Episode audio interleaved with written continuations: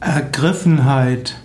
Ergriffenheit bezeichnet einen emotionalen Zustand, an dem man sehr stark berührt ist. Wenn man von starken Gefühlen bewegt wird, wo man auch mit dem Bewusstsein sehr intensiv dabei ist. Ergriffenheit kann es zum Beispiel geben, wenn man ein tiefes Mitgefühl mit einem Menschen hat.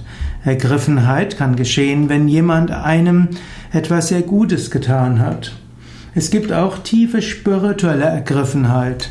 Wenn man zum Beispiel die göttliche Gegenwart gespürt hat, wenn man eine intensive Naturerfahrung gemacht hat, wenn man intensiv gespürt hat, dass man geführt wird vom Göttlichen. All das führt zu einer starken Ergriffenheit. Man kann die Möglichkeit, dass man ergriffen wird von etwas, auch fördern, indem man bewusst im Hier und Jetzt ist.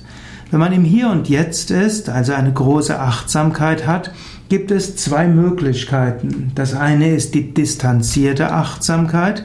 Man beobachtet das, was abläuft, wie ein neutraler Beobachter. Und die zweite Möglichkeit ist, man lässt sich auch emotional ganz ein auf das, was hier und jetzt ist. In diesem Sinne, Achtsamkeit gibt es auf zwei Weisen. Es gibt die beobachtende Achtsamkeit und es gibt die intensive Achtsamkeit, die man auch als Ergriffenheit bezeichnen könnte.